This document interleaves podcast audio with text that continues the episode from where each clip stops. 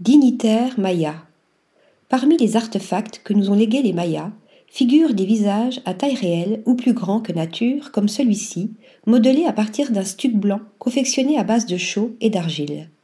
Parce qu'on les a retrouvés dans les ruines de cités ou de temples, et non pas de tombes, les chercheurs et archéologues en ont déduit qu'il s'agissait très certainement de visages de souverains ou de dignitaires religieux destinés à être fixés comme éléments ornementaux aux façades des temples.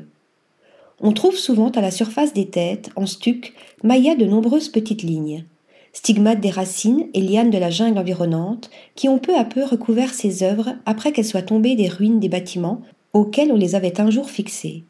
Au fil des siècles, toute cette végétation a formé une sorte de gangue protectrice, préservant le stuc de l'érosion et d'une probable destruction. Ce visage est éminemment maya.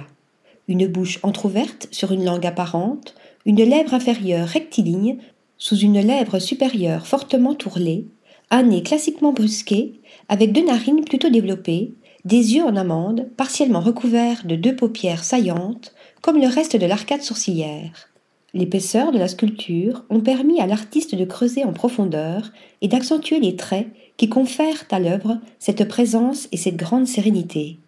De face, et malgré une expression de profond recueillement, le personnage semble bien vivant, yeux visibles et ouverts. De profil, en revanche, du fait de cette fente latérale qui joint entre elles les deux paupières, les yeux semblent parfaitement clos et suggèrent très clairement un personnage endormi ou décédé.